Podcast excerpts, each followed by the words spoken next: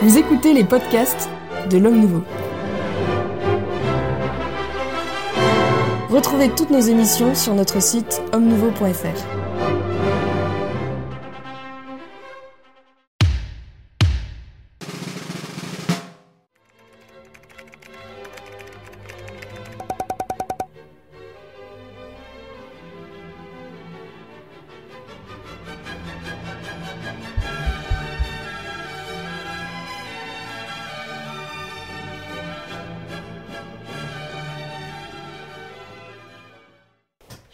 bonjour, bienvenue dans cette nouvelle émission du Club des Hommes en Noir. Euh, Heureux de vous retrouver pour une nouvelle émission avec mes invités de cette semaine. On ne change pas une équipe qui gagne, à dire vrai, on change juste les places euh, pour ce nouvel enregistrement. Et j'ai, oh, je vais changer, tiens, de tour. Je vais commencer par vous, monsieur l'abbé Benoît. Très heureux de vous et de vous Eh ben moi aussi, merci de dans votre cette invitation. émission. et Merci votre de vous invitation déplacer depuis le sanctuaire De Notre-Dame des Enfants. Qui se trouve où d'ailleurs dans le diocèse de Bourges, Ah, bah au voilà. cœur de la France. Donc vous venez quand même de, de loin. Ah ben, c'est au-delà du périphérique, n'est-ce pas, monsieur l'abbé Cellier C'est- donc, donc c'est déjà la barbarie. C'est déjà la barbarie. Un Alors, visage humain. puisque vous en avez parlé, monsieur l'abbé Cellier, merci de votre présence. qu'il est à Paris, rue, rue Jean Goujon, euh, euh, prieur de la chapelle Notre-Dame de Consolation, 23 rue Jean Goujon, à côté de l'avenue De- Montagne, où ces dames achètent leurs robes et leurs parfums. Voilà. Et euh, chapelle de la fraternité Saint-Pidis. Saint-Pilice. Nous recevons le chanoine Gelfucci Oui. du diocèse de Paris, Tout à fait. n'est-ce pas? Donc prêtre euh, diocésain. Et dans ce club des hommes en noir, une veste grise, Anthracite. anthracite, c'est un laïc qui se, euh, qui se fait remarquer évidemment. Euh, Guillaume de Tuelois, directeur du Salon Belge, Bonjour Philippe et bonjour aux auditeurs. et d'autres. Et d'autres euh, lieux découverts. Marais Ah, ça. Voilà, et d'autres. Euh, voilà. Et parfois même à marée montante. Souvent à main montante à mon sens, mais enfin bon. Alors, euh, on, on profite un petit peu de, si je puis dire, pardon de parler comme ça d'ailleurs, du conflit euh, en Ukraine euh, pour euh, élargir euh, notre, notre sujet et euh, pour parler euh, des différences entre l'orthodoxie, j'aime pas beaucoup le terme Entre personnellement, guillemets. Les entre- orthodoxes, voilà. entre guillemets. mais vous me corrigerez tout à l'heure, entre l'orthodoxie euh, et euh, le catholicisme. Euh, et puisque nous sommes en, en temps, de, temps de carême, ça vous a pas échappé, j'espère, euh, l'une des choses qu'on entend souvent, c'est que euh, les orthodoxes, eux, font un vrai carême. Et que nous, on est des. Enfin, nous, les catholiques romains, euh, parce que c'est certainement différent pour les catholiques orientaux, euh, nous sommes des joueurs de seconde zone en, euh, en la matière. Vous avez jamais entendu ça, vous? Si. Et- Et, c'est vrai. Qu'est-ce que vous répondez à ça? Alors, bah, allez-y, prenez la parole. Eh bien, c'est vrai. Nous avons abandonné le, le jeûne. Donc, euh, nous n'avons plus que, depuis 1983, mais même avant, euh, nous n'avons plus que deux jours de jeûne Obligatoire. obligatoires. Le mercredi des cendres et le vendredi saint. C'est quand même euh, Alors, très modeste. Rappelons exactement ce qu'est le jeûne pour, l'Église catholique. Le jeûne pour l'Église catholique, c'est un bol d'un liquide, du café, du, même du chocolat au lait, un morceau de pain. Euh, certains, euh, euh, comment dire, scrupuleux pèsent leur pain pour pas que ça soit pas quand même un- une miche de pain. Donc, ensuite, un repas normal, donc c'est quand même pas très très dur, hein, sans viande. Oui, c'est deux collations et un repas normal. Et puis ensuite, le soir, une soupe et à nouveau le morceau de pain. Vous êtes donc, très pain, vous. Euh, mais, Si je prends une mais biscotte il y a à la des place- personnes, mais il y a des personnes qui jeûnent toute l'année, qui prennent seulement un bol le matin, un repas le midi et une Et soupe le le soir. Et, et donc ce jeûne, euh, théoriquement, il est vraiment très simple. Donc, Actuellement, hein. La, la loi actuelle dans l'Église, c'est euh, deux jours. euh, on l'a de- supprimé après la guerre, à la Seconde Guerre mondiale, Pendant la Seconde Guerre mondiale. pendant- à cause des privations. À cause des privations. et on n'a pas, tout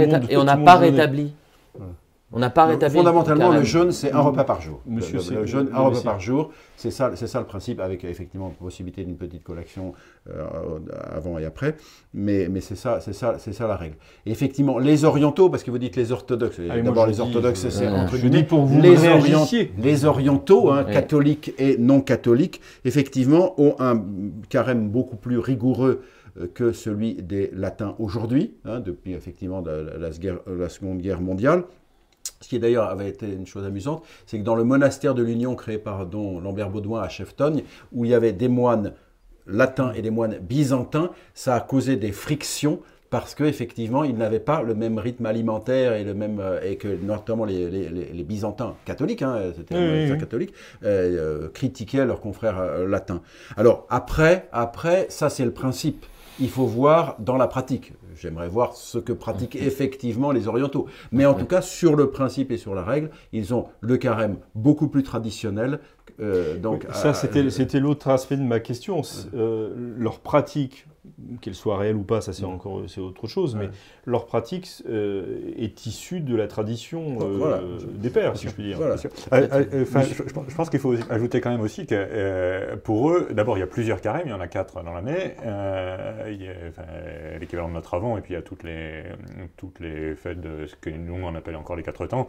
Euh, Euh, dans, l'ancien régime, mais dans le, dans, mais euh, Dans donc en, forme. en- en- en gros pour le 15 août, pour, la- pour Noël, pour Pâques, et puis le troisième ça doit être pour la, la Croix Glorieuse, je sais pas. Mais, euh, bref, il y a, quatre, euh, quatre carèmes de durée plus ou moins longue. Et, surtout, ce qui est important, c'est que non seulement il y a plus de jeûne, mais il y a plus d'abstinence. Et pour moi, l'abstinence est d'une certaine façon euh, plus importante dans la discipline ecclésiastique que le jeûne, parce que euh, ça nous donne la durée. En fait, C'est- se, se préparer à, à Pâques, c'est cette semaine. euh, allez-y, allez. Oui, non, Non, au contraire. Non, mais Terminé, si, oui, mais oui, j'ai- enfin, Euh, donc, terminé, euh, en, tout cas, moi, euh, typiquement, moi, j'ai j'ai une femme de ménage roumaine orthodoxe, et je dois dire que c'est très édifiant de, de la voir euh, vivre, parce que, euh, alors elle, pour le coup, elle est très pieuse, mais elle, euh, elle euh, maintient tout, les- elle avant tout le carême, interdiction de viande, interdiction d'œufs, etc. Donc c'est c'est quand même très. Voilà. Juste- je peux- non, mais c'est c'est exactement euh, ça. Et d'autant dire quoi plus, exactement ça? ben, ce, que, ce que vous venez de dire, c'est exactement euh, la- un point particulier parce que euh, le- lorsque vous aviez les 40 heures euh, au XVIe siècle contre les excès du carnaval, quand vous avez encore le mardi gras, carnaval, c'est carnevale, salut la viande. C'est-à-dire qu'on ne mangeait pas de viande pendant 40 jours. Si on rétablissait cela, eh bien, ça marquerait une identité. latine. Alors, ça serait de, de l'identitaire, n'est-ce pas Et on ne veut pas faire de l'identitaire. Mais si on le rétablissait, eh bien, si vous voulez, les musulmans nous regarderaient et dire Vous n'avez pas mangé de viande pendant, pendant 40 jours?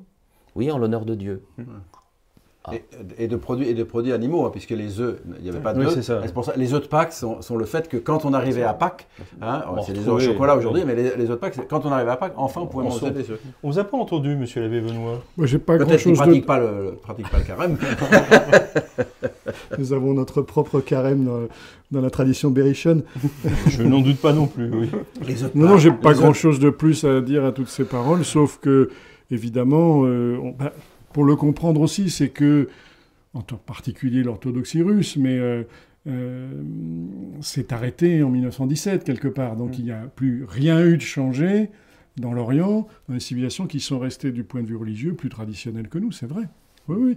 Et de fait, euh, mais après, après. euh, Est-ce qu'il faudrait, euh, est-ce qu'il faudrait s'en inspirer? Je vois mais de aujourd'hui. toute façon, la difficulté principale, c'est toujours la même, c'est que les chrétiens fervents, je voudrais quand même qu'on fasse euh, rendre hommage ici à tous nos frères euh, moines et moniales et, et religieux qui, eux, le vivent, continuent à le vivre, les grands carèmes, les chartreux. euh, je veux dire, il y a plus de jours de jeûne et de carême dans leur année que, que de jours de, de, de, de fête. Je dirais, sûr, mais voilà, mais là on parle pour le, le- on parle pour a- fidèles. oui, oui, mais pour le fidèle moyen, je dirais, euh, c'est toujours la même chose, des lois canoniques que l'on peut donner, mais si elles sont pas appliquées, si elles sont, on n'y invite pas, si on si on Ah bah, n'invite oui, pas à la ferveur. et- On va avoir du mal à, à inviter à respecter les lois si les lois sont pas émises. Moi, moi la question. Non, mais elles, elles sont un- libres. Par exemple, le, pour le carême, euh, on conseille fortement de ne pas manger de viande, de faire abstinence les vendredis de carême. Mais il y a toujours ou, ou bien. Nisi alia de Voilà. luxta causa. Voilà, et donc, euh, mais si vous trouvez une autre pénitence, eh bien, vous pouvez euh, faire une autre pénitence. Et les vendredis de l'année, c'est un simple conseil. voyez? Je, je- Et les vendredis de carême, alors là, si vous mangez un beefsteak un vendredi de carême, quand même, si vous êtes fumeur, ne fumez pas ce jour-là. Ou alors, si vous êtes un colérique, ne vous mettez vraiment pas en colère ce jour-là. Si vous visitez un malade un vendredi de carême, vous pouvez prendre un beefsteak. Si vous voulez, il y a te- on- c'est tellement compliqué, c'est tellement libre qu'à la fin, on ne fait plus rien. Oui, il n'y a plus de, il y a plus de, il y a plus de normes. La- la- la- L'interrogation que j'ai, c'est que on comprend très bien que Pie XII, pendant la Seconde Guerre mondiale, euh, ait choisi, euh, enfin, ait édicté une loi qui Adoucissait. euh, qui adoucissait justement le, le- le- le jeûne et notamment pour les quatre temps, etc. Euh, mais aujourd'hui, au moins en Occident, euh, au moins dans nos pays où euh, on est encore dans une société de, de- de consommation avec des biens en abondance, il est quand même assez étonnant qu'on ne remette pas euh, Mais le, le carême. le, enfin, le, Le jeûne. le- le- le- oui, le, le jeûne, le carême, dans, Oui. dans toute sa... Ce qui est paradoxal aussi dans l'ambiance actuelle, c'est que on est maintenant coincé entre l'orthodoxie russe qui reprend euh, qui, son influence et l'islam qui nous titille Voilà, du côté des, de- des deux côtés. Des deux Et côtés. Alors, combien de fois j'ai rencontré des jeunes catholiques euh, qui se, j'allais dire d'eux-mêmes, euh, essayaient de faire un vrai carême, mais trouvaient leur inspiration dans Ailleurs. la tradition orthodoxe. ou alors dans un post-modernisme bobo où le Ouais, non, jeûne mais je parle- je parle- devient la mode. Ouais, Je parle pas de cela, mais Mais oui, Effectivement, moi j'étais une fois, j'étais dans le métro, une jeune fille avec, on se pense à son fiancé ou je sais pas quoi, elle, est- elle devait être catholique et lui, lui devait être musulman, qui m'aborde, hein, c'est expliquez-nous exactement ce qu'est le, le- le carême, euh, le carême chrétien. Et c'est vrai que pa- par rapport à un le musulman, ramadan chrétien, vous voilà, voulez dire non mais par rapport à, par rapport Oui, à, à un entendu. musulman. Euh, J'étais un petit peu, je me suis, je me suis attardé au carême traditionnel, si vous voulez, tel qu'il était, sans rentrer dans ce qui se passait aujourd'hui, pour pas, pour pas me déconsidérer. C'est vrai qu'aujourd'hui, eh bien, il faudrait donner. Mais est-ce qu'on croit au péché et à la pénitence? Est-ce qu'on croit à Dieu déjà voilà, voilà. Est-ce qu'on croit au péché et à la pénitence? C'est la première chose, parce que le carême, c'est quand même lié au péché et à la pénitence. Et est-ce qu'on cro- on croit aussi au, symbolisme? Parce qu'il y a dans ces actions du symbolisme. Moi, que c'est ce que je dis toujours aux, aux- aux- aux gens qui viennent se confesser, qui me disent j'ai mangé de la viande le vendredi. Je dis en soi, l'Église pourrait décider que ça soit le mardi, pourrait décider que ça soit euh, pas, de, pas ceci ou cela. Mais ce qui compte effectivement symboliquement, c'est que le vendredi, je ne mange pas de viande et je me rappelle que je suis un chrétien. Dans ce monde euh, euh, dans où le grand capital nous exploite comme des, des pauvres airs, eh bien nous sommes catholiques, nous sommes chrétiens, nous sommes des enfants de Dieu et je fais une chose euh, à la cantine de, de l'entreprise euh, sous le regard de Dieu. Et ça, c'est important pour celui qui le fait. et je ne mange pas de chair le jour où le Verbe a donné sa Oui. chair pour Voilà, le ça, c'est le symbolisme aussi. C'est voilà. le vendredi, euh, vendredi saint. Euh, J'ai deux petites histoires à vous raconter. Ah, des petites histoires. Euh, J'étais au service militaire et j'étais séminariste euh, entre ma troisième année et ma quatrième année. Et donc euh, j'étais remonté comme une pendule et donc euh, je- en tant que séminariste, euh, et puis voilà, euh, donc euh, le vendredi euh, c'était hors de question que je, mange de la viande, comme de nos jours d'ailleurs. Mais à un moment donné, on était rentré d'une marche, on était tous poussiéreux, tout ça. Ils avaient fait exprès de nous emmener, de, nous faire partir à la cantine sans, sans se doucher ou quoi que ce soit. Donc on était, on n'avait pas dormi, enfin on était crevés. On était là, on mange, et puis là c'est vendredi et hop on met un beefsteak. Et là, alors que j'étais vraiment claqué et que j'aurais pu euh, Avoir dispense. nécessité avoir Avoir- des dispenses. Et, ah non. Et alors le pauvre cuisinier, il remballe son truc. Je, je vais m'asseoir avec euh, uniquement la garniture. Des Et- frites. Et là, ils viennent, Des frites, ils, ils viennent avec deux œufs. et autre chose, Et vous les avez acceptés là. comment? Et je les ai Vous avez fait acceptés. un acte de charité. Quand même. Voilà. Et, et sinon, Vous pouvez rester. euh, vous avez euh, dans la communauté d'Emmanuel, c'est assez connu, ils font un jeûne euh, d'une semaine, enfin de- du lundi au samedi, au pain et à l'eau. Et, euh, Et donc, vous avez euh, actuellement des, des- des- des chrétiens qui souhaitent jeûner. Et qui le font donc. et qui le font, mais alors que ce n'est pas demandé. Ou... Mais vous avez comme ça, euh, je sais pas, un curé euh, parisien de l'Emmanuel euh, qui, avec une dizaine de personnes, vont dire allez, on jeûne au pain à l'eau.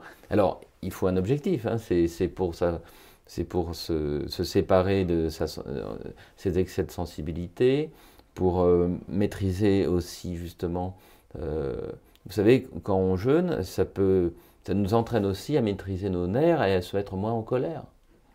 Euh, Enfin, c'est- mais- beaucoup, alors. euh, ouais.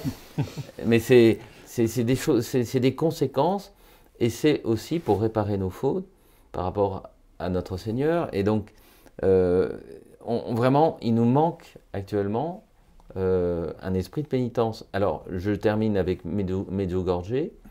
Euh, Bon, vous avez prévu, dans, dans l'Emmanuel, euh, mais vous avez les, les voyants qui sont là depuis 35 ans, euh, avoir des apparitions euh, maintenant annuelles pour les uns, Oui, on a quotidiennes fait et une autres. sur le sujet, monsieur Abbé. Bon, mais ce qui est intéressant, c'est qu'on y croit, on n'y croit pas, mais ça a donné l'idée de jeûner dans l'église, quoi, enfin, dans des paroisses. Alors que même les traditionnalistes vont être plus frileux en cette matière.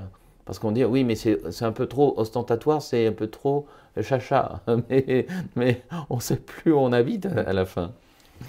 Guillaume, vous vouliez parler Oui, ju- juste un petit mot sur, la, sur le sens de la loi. Moi, j'avoue que je ne comprends pas très bien. euh, vous disiez tous, euh, on comprend pourquoi Pie XII a changé la loi. Moi, je ne comprends pas pourquoi Pie XII a changé la loi. Pardon, mais euh, je ne comprends pas. Une, une loi, ça reste. On, on dit casuistiquement, on change. Ah oui, c'était des, c'était des adoucissements, il n'a pas Mais- supprimé non, la loi. euh, Il n'y avait Ah rien à Ah, manger. il, a, il a Oui, non, mais- suspendu, la loi. Il a suspendu. Ah oui, d'accord. il a suspendu. mais- non, il n'a pas mais- changé en. Mais, mais donc, la- la- C'est le- Conseil qui l'a changé. Donc on est d'accord que la, la loi, euh, enfin, oui, donc, avec cette- mais, Non, non, la- non, mais mais la- je- euh, hop, moi, moi, en fait, ce qui, ce qui me paraît extrêmement perturbant, c'est- je, je sais bien qu'il y a mille raisons de se dire la loi n'est pas applicable dans telle et telle condition. Très bien. Mm. Euh, moi, ça me choque absolument pas que des personnes de 65 ans ne l'appliquent pas. Aucun problème. En revanche, ce que je ne comprends pas, c'est pourquoi on ne dit pas clairement euh, dans l'Église catholique, le principe de base, c'est que tous les vendredis sont, euh, euh, abstinence. Évidemment que tout le monde ne va pas appliquer. Enfin, euh, d'abord, ça nous donnera un modèle. Et- moi, j'avais été assez frappé par ce que disait Guillaume Cuchet sur l'obligation dominicale. Il a dit, à partir du moment où euh, ça n'est plus une obligation, il paraît qu'on a sus- euh, on, Ah on- on- toujours une obligation. parce que lui, lui- lui disait qu'il y avait eu des Non, été- épiscopaux qui, qui disaient que compris c'était comme. euh, on va- bref, comme euh, en, disparu, en- oui. en- en tout cas, euh, beaucoup de gens ont dit évidemment c'est par amour qu'on va aller. eh, Enfin, euh, Dieu merci, il y a beaucoup de gens qui vont à la messe par amour, mais, euh, mais si ça n'est plus une loi, quand on se pose la question de dire euh, je, je ferais bien la grâce matinée, bah, évidemment que. Et, et- et- si c'est une loi, c'est une loi. Et puis euh, évidemment que ça nous arrivera peut-être de ne pas la respecter. Enfin, sur l'obligation dominicale, je pense que c'est quand même pas trop compliqué, mais euh, pour l'abstinence, on peut se dire dans telle et telle condition, je suis invité à déjeuner, c'est pas moi qui choisis, très bien, d'accord. Mais d'abord, si s'il y a une loi, les gens euh, par respect, euh, moi ça me viendrait pas à l'idée de mettre du cochon si j'invite un musulman. C'est- c'est- c'est- euh, je mange du cochon et j'ai pas du tout l'intention d'arrêter d'en manger, mais ça me paraît la moindre des politesses pour les gens qu'on invite. Et donc, si la loi est commune et connue, ça, ça, ça, ça, ça fait quoi de, de dire euh, le vendredi, il n'y a pas de viande, euh, voilà, c'est comme ça. Et donc, euh, pour, pour moi, c'est plus facile pour tout le monde, en fait. C'est- c'est- Oui, oui. Je, je- je ne C'est comprends la, pas. c'est la loi libératrice. Et- en fait. Exactement, la Oui. loi, ça libère. C'est- Et, et- et c'est de la psychologie élémentaire. Je ne comprends pas pourquoi on ne le fait pas. C'est, pardon, Alors, alors, vas-y. Pie XII Pie XII a continué la suspension, et puis après ça a été supprimé. Alors, il a, il a un À cause des rationnements. À cause des rationnements. d'accord, Oui. ouais, ok, pardon. Oui, et puis le- Parce le- que jusque dans les années 48, 50, euh, C'est avoir un morceau de viande, c'était. c'était Oui, bah, il y avait encore les tickets. hein. Ça, c'est Ouais. un grand souviens, sujet de Daniel. Un, grand sujet de Daniel, qui était né en 47 et qui nous rappelait Ouais. ces histoires de tickets. Ouais. Euh, euh, continuons avec les comparaisons, si vous voulez bien, euh, entre l'orthodoxie euh, et puis le catholicisme, étant entendu une fois pour toutes que le mot orthodoxie là est entendu euh, Entre guillemets. selon le langage courant. Euh, Est-ce qu'ils ont des, des- est-ce que nos frères orthodoxes ont des leçons à nous donner en termes de dévotion et de liturgie? Bah, il, il reste Parce- tout simplement fidèle à la liturgie de toujours, en toute tranquillité. Non, mais je veux dire, c'est. Malheur, c'est- puis c'est pas la même que la vôtre. Voilà. hein. Ah, ah, si, c'est la mienne. orientaux. C'est la, la nôtre dans La les liturgie, la liturgie byzantine est une liturgie la que je respecte et, et que si c'était ma culture, je célébrerais sans aucun problème, euh, ou, auquel je suis prêt à assister. D'ailleurs, j'ai assisté à- à- au Russicum à- quand nous étions à, à Rome pendant le séminaire. euh, j'ai assisté à un office du Vendredi Saint sans aucun problème, euh, office catholique euh, russe, donc byzantin. Ça ne me pose aucun problème. Donc c'est une liturgie. Alors après, les orthodoxes ne sont pas catholiques, mais les, les byzantins catholiques euh, et, Sont et catholiques. et les- et- et voilà, et les Oui. maronites et, les, Et les tous, les, tous les orientaux catholiques sont, euh, sont mes frères et euh, leur liturgie est tout à fait respectable. Moi, je suis latin, donc je célèbre la liturgie latine, mais encore une fois, euh, si c'était ma culture ou si je. Puisque c'est un, c'est une loi canonique, on peut assister à la messe dominicale et remplir son devoir dominical dans n'importe quel rite catholique. Donc euh, ça ne me pose aucun problème si je devais aller à... D'ailleurs, un certain nombre de, de- de traditionnalistes, dans- dans- au moment de- des années 70, aller à Saint-Julien le Pauvre, etc., euh, à liturgie bien, byzantine. bien après les années 70. Voilà. euh, Et donc effectivement, effectivement, ils nous, ils nous donnent une leçon en restant eux tout simplement fidèles, comme l'a été l'Église latine jusqu'aux années 60, à, à leur liturgie reçue des pères, reçue de, de, de, de, la tradition, reçue de l'Église, tout simplement, et également aux observances chrétiennes. On parlait du carême et d'autres observances sur lesquelles bon, euh, la modernité, l'évolution a fait qu'on a un peu lâché la bride et qu'effectivement on a supprimé la loi au lieu de les mandements de carême traditionnels de- de- des évêques, au début du carême, disaient nous autorisons les œufs tel jour, etc. C'était un classique, hein, nous autorisons le beurre, etc. Donc il y avait la loi générale et puis il y avait tous les aménagements qui étaient motivés par de, par de justes causes. Euh, et décidé par les évêques en fonction de. Voilà, en fonction de- de la réalité. La grande tour de la cathédrale de Bourges, qui s'appelle la tour de Beurre, a été construite grâce ceux qui achetaient à l'évêque le droit de manger du beurre pendant le carême. Voilà, mais, mais en, en- en l'échange de, histoire. en l'échange de belles aumônes. Voilà, et donc, effectivement, de- aussi d'une pénitence, parce que la péni- la- la- l'aumône, c'est aussi, c'est aussi une pénitence, c'est- clair. Donc, je crois qu'effectivement, il nous donne des conseils. Après, Des conseils ou des. ou enfin, des- des- des- des- un exemple. Après, c'est en soi. Car euh, les confrères qui sont allés, qui sont allés euh, en Terre Sainte euh, m'ont dit que les célébrations par les orientaux ne sont pas toujours très édifiantes. hein. Euh, je dirais, c'est pas toujours parfait. Mais bon, voilà, c'est en Oui, soi. Oui, chez puis- nous aussi, Voilà, ça. ça peut Mais- être vrai il y a des paradoxes. Il y a des paradoxes, par exemple. Combien de catholiques, enfin je l'ai entendu 500 fois, que, ah la rue d'Aru, la liturgie byzantine. Oui, bah, tout à fait. C'était le sens de ma question d'ailleurs, parce que c'est souvent Et un puis modèle alors, quand, qui est quand- donné. quand vous grattez, vous apercevez que cette musique russe, euh, authentique, euh, qui a ses racines dans les Et steppes, C'est le XVIIe siècle. ça vient d'Italie. Tout vient des musiciens italiens qui ont débarqué en Moscovie à partir du XVIe siècle. Enfin, je dis pas tout, mais enfin, comme l'architecte, tout, peut-être pas l'architecte tout. fondamentalement, après la résurrection de la, de, de- la Russie, après les invasions euh, euh, mongoles, tartaro-mongoles, euh, ils ont tout reconstruit. L'architecture dite byzantine, quand vous allez dans les églises euh, autour de Moscou, etc., vous voyez, on vous dit, ah ben ça c'est un architecte italien, ça c'est un architecte italien, ça c'est un architecte italien, et, et vous voyez les ressemblances. Donc, vous voyez, il y a, mais ça c'est le, c'est alors pour ne parler que de l'orthodoxie russe, c'est le grand, leur grand débat interne entre slavophiles et occidentalistes, et, et dans lesquels ils sont, ils sont, voilà, ils donc il faut être à la fois très admiratif de leur respect d'une liturgie déployée, etc. Je pense aussi que dans les, certaines campagnes russes, euh, c'est plus à la cool, comme on va Voilà. dire. C'est plus rustre. Monsieur Labbé. Tout dépend, mais euh, voyez-vous, comme euh, Saint François d'Assise, qui vivait euh, véritablement la pauvreté, mais qui voulait que pour la liturgie, il y ait les plus beaux calices et les plus beaux ornements. Euh, le Saint Jean-Marie Vianney, euh, le Saint curé d'Ars, qui ch- changeait pas sa soutane, mangeait des pommes de terre, mais allait acheter à Lyon les plus belles chasubles en, en- soie naturelle. Voyez-vous, même si parfois ça manque de piété et qu'un office euh, byzantin dure trois heures et que les gens vont et viennent et que peu assistent à, à une messe du début jusqu'à la fin, À L'intégralité. vous voyez, euh, et donc il y a des, des- des bémols à, à donner. Ce sens du sacré et cette, la mystique qu'il y a dans, dans la, vie euh, orientale est, est une leçon pour nous dans un Occident qui, comment dire, qui, qui s'est complètement desséché de ce point de vue, avec des, liturgies euh, minimalistes, avec des, chasubles qui, ne ressemblaient plus à rien du tout, à des ponchos. Quand vous, quand vous pensez, euh, quand vous pensez que les jeunes prêtres en sont totalement conscients et que ce sont eux qui achètent des belles chasubles pour les mettre dans les paroisses. Aujourd'hui, Oui, dire, oui. oui. Ah, sur, les, sur les ventes aux enchères de- d'objets liturgiques, c'est- horrible parce qu'on se bat, on se bat entre curés, ça c'est clair. Ça, C'est quand même curieux. Et alors ceux qui ont été marqués, qui se disent, qui ont entre 50 et 70 ans, et qui prennent n'importe quoi pour célébrer la messe, parce que de toute façon, en effet, certains sont, sont très spirituels et ils disent, c'est pas le, c'est pas l'habit qui fait le moine, mais, mais les jeunes prêtres qui sont peut-être tout aussi spirituels que leurs aînés, mais ils veulent que ce soit beau pour Dieu.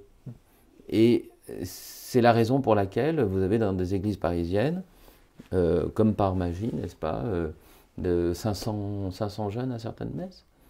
Parce qu'on ne prend pas les mouches avec du vinaigre et que euh, quand vous avez un, évêque or- orthodoxe, eh bien, on voit que c'est un évêque. hein. C'est impressionnant.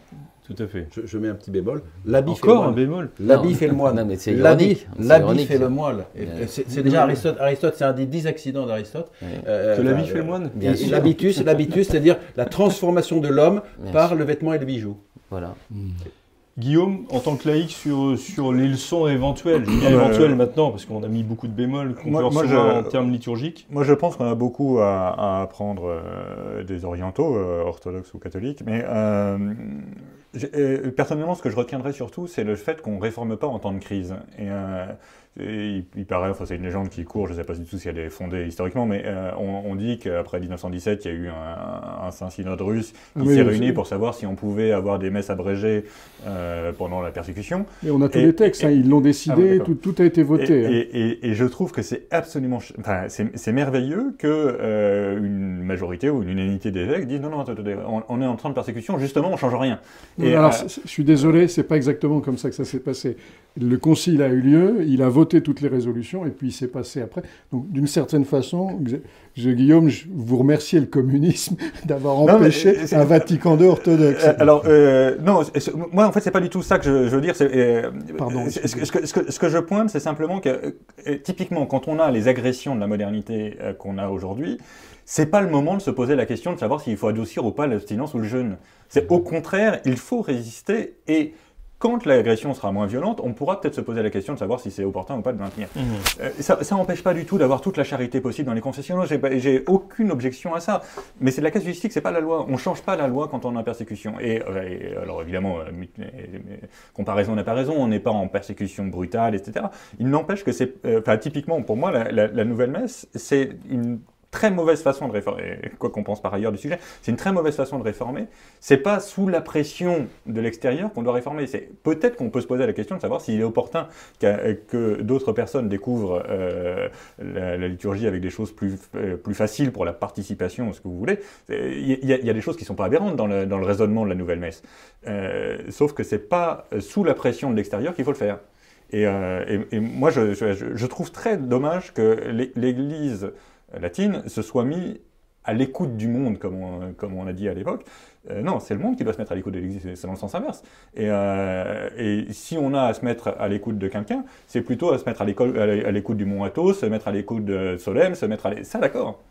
Parce qu'on va apprendre des choses sur la liturgie pour la paroisse en voyant comment les moines euh, appliquent. Ça, oui, mais euh, pardon.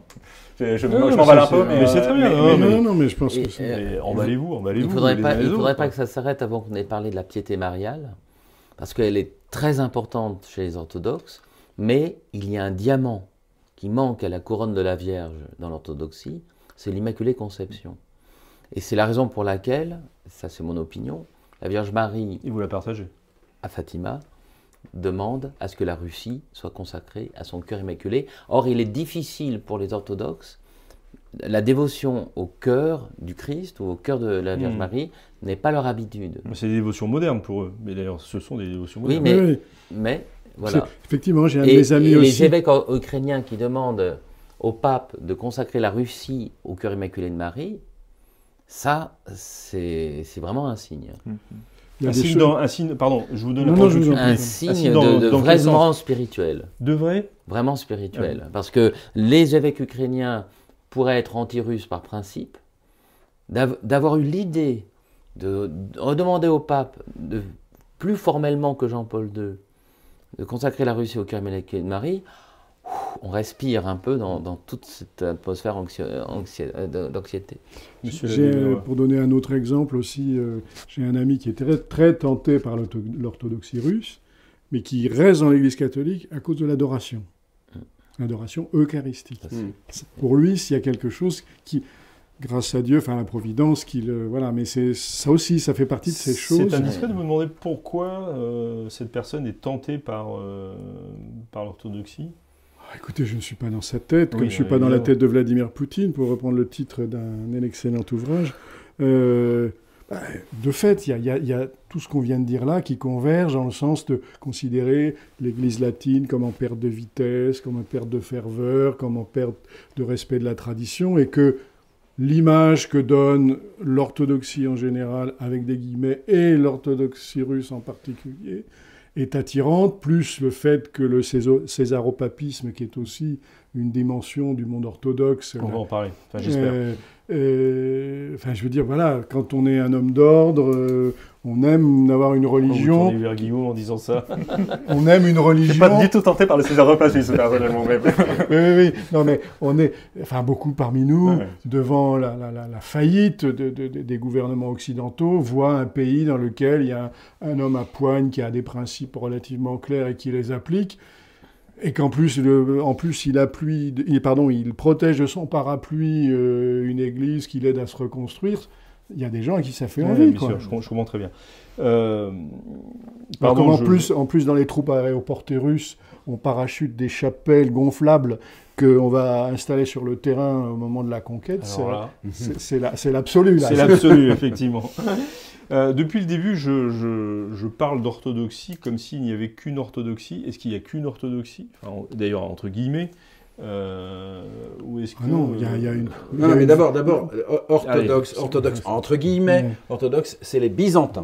C'est-à-dire le principal groupe euh, donc des catholiques, des, Oui, chrétiens, des, chrétiens seuls. des chrétiens orientaux, des chrétiens orientaux, le principal groupe, euh, moins par les Grecs qui sont quand même euh, peu nombreux, à part la Grèce elle-même, que par les Russes qui sont évidemment beaucoup plus nombreux et les Russes et les satellites slaves, si vous voulez. Mais après, vous avez les Maronites, vous avez les Syro, les Syro-Malabars, vous avez tout- toutes Chaldéens. sortes, les Chaldéens, etc., toutes sortes d'autres orientaux qui sont tous divisés entre catholiques et non catholiques. Les seuls qui n'étant pas divisés, c'est les Maronites, bien sûr, hein, euh, libanais. Et donc, euh, effectivement, nous, nous disons souvent les orthodoxes, alors qu'en fait, il faut dire les chrétiens orientaux. qui, qui, si, pour remonter encore plus loin, en gros, si vous voulez, se rattache pour les uns à la tradition alexandrine, les Coptes et les Éthiopiens, à la tradition antiochienne, c'est les Chaldéens, les Syriaques, les, Mm. les Syro-Malabars, les Syro-Malankars, pour ne pas les oublier. Mm. Et voilà, toute cette tradition. Et puis, une tradition qui se raccroche à Constantinople, qui est quand même le patriarcat le plus récent, Mm. qu'on dise. Et qui, alors là, vous avez donc les Russes, les, les- les Grecs, les Bulgares, et toutes ces églises-là, les Serbes, etc. Extrêmement divisés entre eux, parce que ça, il faut le dire aussi. Oui, hein. c'était aussi le sens de ma question. voilà. Et- On n'a pas affaire à un Non, non. bloc euh, unifié. Normalement regroupés autour du patriarche de Constantinople, Écu- dit écuménique. œcuménique, voilà, mais dont les très- liens sont C'est très ténu, c'est très ténu. Vous, vous avez théologiquement, par exemple, vous avez une partie des chrétiens orientaux euh, qui sont partisans de la thèse erronée de l'invalidité des rites qui ne sont pas donnés dans la vraie foi et qui donc qui rebaptisent, qui reconsacrent les prêtres, etc., qui, les rejoignent, et d'autres qui, sont, qui, tiennent la thèse vraiment traditionnelle et vraiment euh, chrétienne et catholique, que le- le- les, sacrements donnés selon la, selon la forme et le rite euh, sont producteurs de grâce parce qu'ils sont les rites de notre Seigneur Jésus-Christ et pas de, la- qui les administre. Donc, donc euh, rien que ça, c'est une division très, très importante et très fondamentale. Même à l'intérieur de l'orthodoxie, disons, disons russe ou slave, vous avez des, des groupes qui rebaptisent, etc., et d'autres qui ne le font pas. Sans compter le grand schisme qui a coupé en deux l'Église russe Avec au les vieux croyants. siècle, qui s'appelle le schisme des vieux croyants. Voilà. Puisqu'ils ont changé, ils ont changé. Une... À l'époque, ils ont fait une réforme liturgique. Oui, finalement. mais qui est très curieuse parce que les Russes ont défendu des usages qu'ils pensaient extrêmement anciens est, est directement lié à Constantinople, alors qu'en fait, ce que le patriarche proposait, c'était de revenir à des usages grecs. Enfin, c'est des histoires d'une complexité extraordinaire, mais qui ont, qui ont brisé et qui ont brisé des querelles byzantines. C'est ça que vous voulez dire Oui. C'est c'est- voilà, c'est d'une immense complexité, hein, sans compter les sectes, les groupes millénaristes, euh, qui Et- sont innombrables. Et sans compter aussi le fait que beaucoup de, beaucoup de débats tournent autour de l'interprétation des conciles. Quand on dit orthodoxe, ça veut dire qu'il adhère aux, aux sept premiers conciles œcuméniques sur la Trinité et sur la Christologie. En gros, euh, évidemment, c'est un peu plus sophistiqué que ça, mais, euh, mais par exemple, je me souviens avoir eu une discussion avec le patriarche copte catholique euh, pour- en lui demandant euh, très naïvement, parce que les coptes étaient réputés chez nous être monophysites, en lui demandant très naïvement si euh, les coptes orthodoxes étaient encore monophysites. Il m'a dit, mais non, ils n'ont jamais été. Alors je l'ai- regardé éberlué et, et il m'a dit non, non mais c'est juste une façon de. Benoît, c'est tout. et en, fait, c'était juste notre façon de lire euh, les, les- les- les conciles de l'époque. Et donc, il n'y a, y a- y a- a jamais eu de débat. Alors, je, je pense qu'il y a évidemment de l'orientalisme là-dedans. Mais, mais euh, je trouve ça très intéressant. Parce que euh, ça, ça- ça dit aussi que beaucoup de, de schismes sont des schismes beaucoup plus formels que de, il il y a des schismes doctrinaux, hein, c'est pas du tout pour euh, mépriser ça, mais il y a beaucoup de schismes qui sont politico-formels euh, et, et- et- et beaucoup moins euh, strictement euh, théologiques.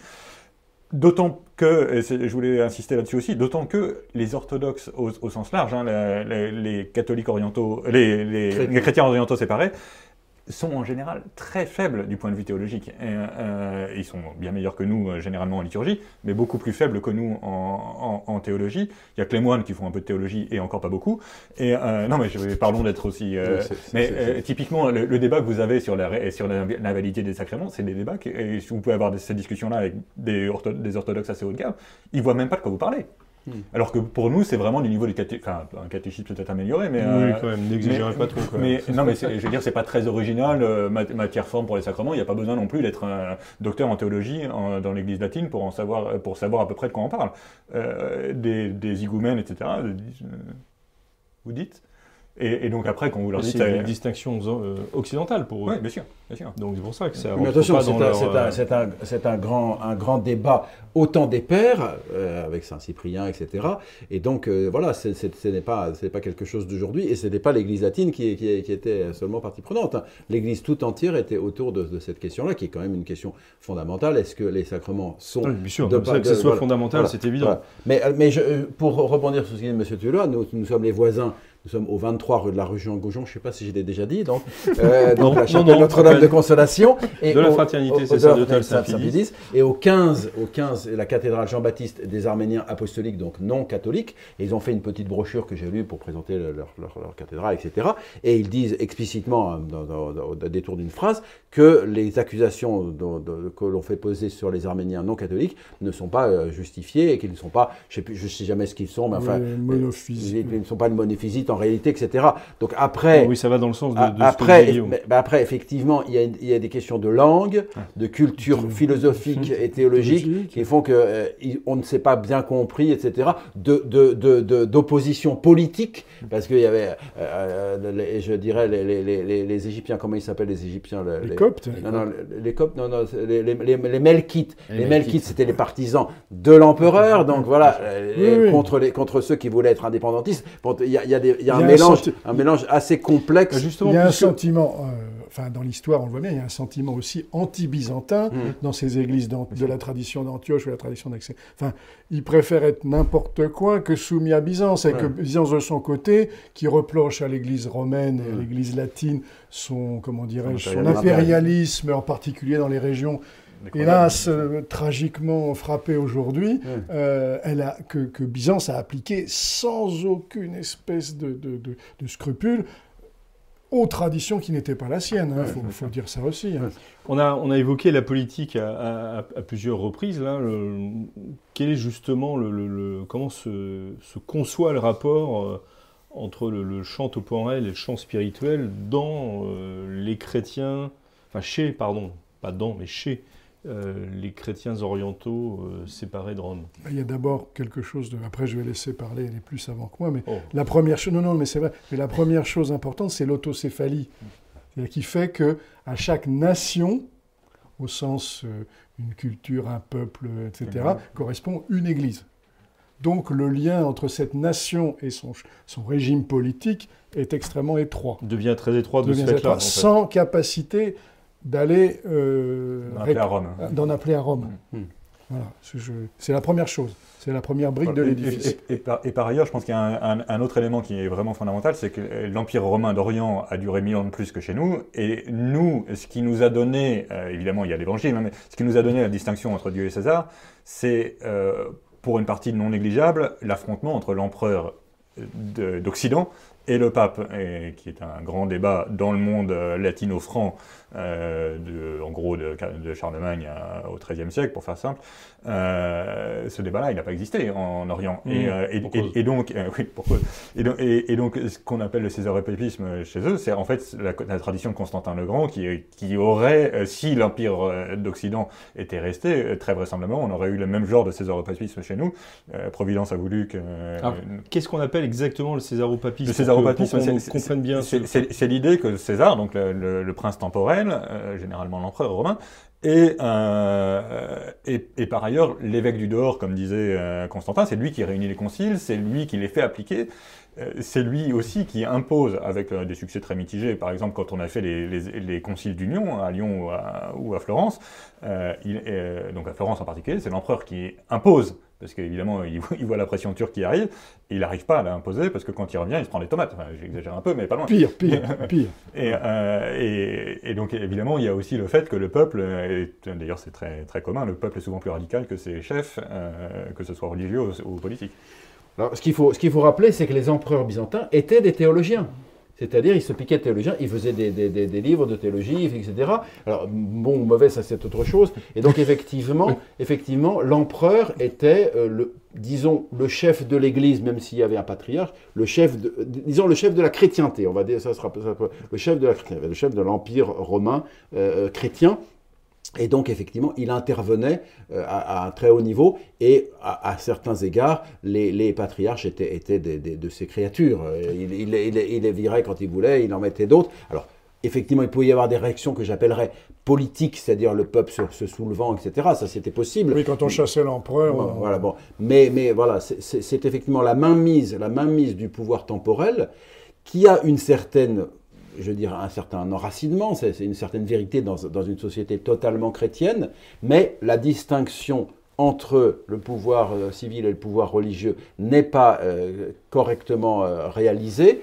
Et, finalement, puisque c'est lui qui a l'armée, la police, etc., il y a, je dirais, une, pression du pouvoir civil sur le pouvoir ecclésiastique. Et donc, comme l'a dit M. Thiolois, effectivement, il y a eu un grand combat pour se libérer de cette tutelle qui n'est pas forcément mauvaise, parce que ce sont les, les empereurs ottoniens, les empereurs donc, euh, la- germains ottoniens, qui ont rétabli une papauté correcte après, après un, un siècle de fer qui était un désastre. Donc ce n'est pas toujours mauvais, mais en même temps, il faut essayer de trouver un, un équilibre pour que l'Église reste dans sa liberté de, de, de prêcher l'Évangile et non pas inféoder un pouvoir politique. Je me permettais juste de prolonger pour la situation russe en disant, à partir de Pierre le Grand, cette situation, alors Moscou qui est la troisième Rome, crée un Saint-Synode Mm.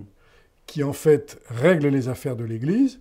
Ce Saint-Synode, il est calqué sur la structure de l'Église suédoise Mm. et il est présidé par un laïc qui a tout, en réalité, tous les pouvoirs sur l'Église russe. Mm. Donc vous voyez là, une synodalité qu'on ne va pas encourager, celle-là. Et une des conséquences, c'est l'admission du, du, du divorce dans l'orthodoxie. Ils savent très bien que jusqu'au XIe siècle, euh, l'Église n'a pas voulu du divorce et eux vont adopter le divorce Par pression euh, du pouvoir Impérial. civil. de, de pouvoir impérial. Vous avez la même chose qui va se passer dans Ah, l'anglicanisme sûr. avec Henri VIII et qui va faire une religion d'État avec euh, Élisabeth II actuellement qui est chef de l'Église d'Angleterre. Et là, dans les négociations avec la Chine, euh, c'est ce, ce problème qu'on appelle aussi le gallicanisme en France, de savoir si le roi de France pouvait euh, nommer des évêques ou avoir une, une ingérence dans la, dans la vie de l'Église. Eh bien, la question se pose de manière forte et tendue en Chine avec l'Église patriotique. Euh, et Dite la- patriotique. dite patriotique. Ouais, enfin, euh, Et- au pouvoir. Donc. Et donc, euh, l- l'orthodoxie est, est- est marquée par cela. Alors, en Russie, le fait que le pouvoir soit maintenant très favorable à l'orthodoxie a aidé. On, leur, euh, on, parle d'un chiffre de 1000, mais c'est plus. 1000, 1000 quoi? 1000 églises, 1000 monastères ont été rendus, restaurés euh, depuis la chute de l'Empire soviétique. Plus une aide financière considérable Voilà, du gouvernement. Et, et est-ce que ça, ça va à l'encontre, en revanche, de, de- de- Il faut l'indépendance et du, spirituelle. et du- hein, et du catholicisme, par exemple Ben, le catholicisme veut une indépendance. hein. Quand Saint Pie Non, non, mais en, A Russie, été- a en, été- en Russie actuellement, est-ce que le soutien euh, Bah, Bah, c'est une religion étrangère. séché, le, le- le- le principe, le Il- l'autorise pour les Polonais, en fait. Voilà, c'est ça. D'accord, on reste dans un, vraiment Ouais, dans un une modèle, conception euh, très, Très, très national. et très nationale, Voilà, très moderne. Cela dit, cela dit, ils estiment, ils estiment que c'est une terre byzantine. Donc les latins n'ont rien à y faire, si vous voulez. Et alors, c'est pas tout à fait la même chose que catholique, si vous voulez. Alors finalement, ça, Oui. ça- ça- ça arrive au même résultat, mais ils considèrent que c'est une terre byzantine mais- et que les latins ne doivent mais- pas y venir. mais- Sauf, évidemment, dans les ambassades, etc. Bon, ça, c'est pas un problème. Sauf qu'ils détestent beaucoup plus les catholiques orientaux, euh, typiquement de l'Ukraine, Voilà. qu'ils ne détestent les catholiques Voilà, latins. après, après, euh, voilà. Ouais, Après, parce c'est- que il faut rappeler que uniat, le terme qu'on emploie, est un terme de mépris Voilà. pour ceux qui ont trahi euh, l'orthodoxie. Ils sont considérés comme des traîtres à Traîtres. oui, Voilà. et qui ont, qui Qui- ont rejoint Rome. Ju- ju- Juste pour revenir deux minutes sur la, la- la- les relations euh, politiques, euh, église, temporelles, spirituelles, euh, il y a quand même quelque chose, moi je suis vraiment pas tenté par le césaropapisme, mais il y a quelque chose d'assez touchant, ou enfin comme vous voudrez appeler ça, euh, et en tout cas dont on a peut-être nous des leçons à recevoir. Je, je suis frappé en particulier du fait que l'Église de France est devenue une Église déracinée. C'est-à-dire que l'Église de France ne parle de politique qu'en parlant de droits de l'homme. Jamais en parlant des Français, de la... nation- Pas non. seulement l'Église de, De la France. France. Non, mais en, en particulier, enfin, pour la France, et on parlait du gallicanisme euh, à l'instant, Oui, euh, il y, a- il y a 100 ans ou 200 ans, on parlait du baptême de Clovis, on parlait de, le- que le Christ aime les Francs, que- alors il y avait une part de propagande politique évidemment là-dedans, mais il y avait quelque chose d'enraciné dans la société française, dans la culture française, etc. Aujourd'hui, l'Église de France est quasiment séparée de la nation française, euh, ce qui est très étrange, hein, c'est une situation nouvelle dans l'histoire de, de l'Église de France. Et quand on regarde ce qui se passe euh, en Russie, d'un côté, on se dit, euh, Dieu merci, on n'est pas aussi euh, soumis au pouvoir pouvoir, que, temporel. que, que eux, mais de l'autre côté, on se dit, qu'est-ce que ça, serait, ça ferait du bien d'avoir des évêques qui font un peu de politique, et de politique nationale, qui, qui sont un peu identitaires, qui, qui se disent, chez nous, le fait que nous, en France, on célèbre mieux l'Assomption que les autres, etc. Enfin, des, des choses qui sont, évidemment, il n'y a pas que du glorieux là-dedans, mais il y a aussi du, euh, on n'est pas catholique en France comme on est catholique en Espagne, par exemple. Et, euh, Mais regardez la, la- la soumission administrative lors des confinements.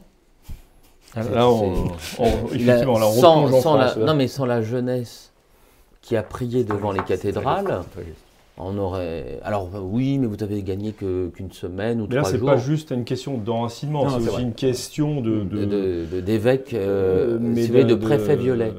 C'est euh, Bonaparte. préfet violet, Bonaparte de- d'adhésion avec- à la laïcité. Oui. euh, Le lièvre mitré. euh, c'est c'est- c'est le un- courage aussi. hein, Les, euh, préfets violets, c'est l'expression. euh, vous avez la constitution civile du clergé, 1791 ou 93. 90, je crois. Euh, et vous avez, vous avez Bonaparte qui ensuite euh, va rétablir l'Église, mais attention, hein, on lui obéit. Et donc on appelait les évêques des préfets violets, puisque c'est la couleur de, de l'évêque. Euh, voilà, pour, euh, ça voulait bien dire quelque chose. Et dans le catéchisme, il y avait le paiement de l'impôt c'était- et l'obéissance à l'empereur. Tout à fait. Merci beaucoup de, de tous ces points de vue et discussion. avis sur un monde qu'on ne connaît pas forcément.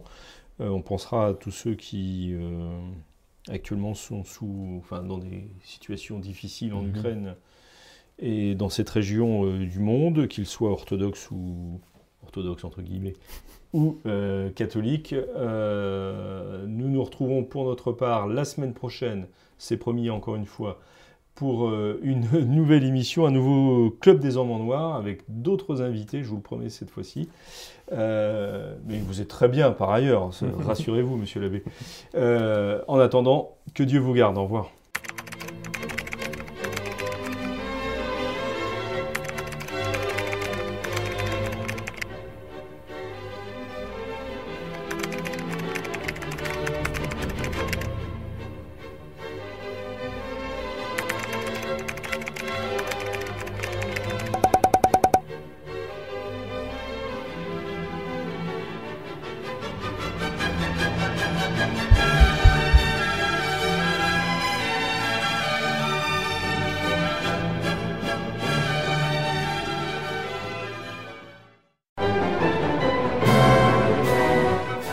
D'avoir écouté ce podcast de l'Homme Nouveau. Si vous souhaitez soutenir nos émissions, rendez-vous sur l'onglet Faire un don de notre site homme-nouveau.fr.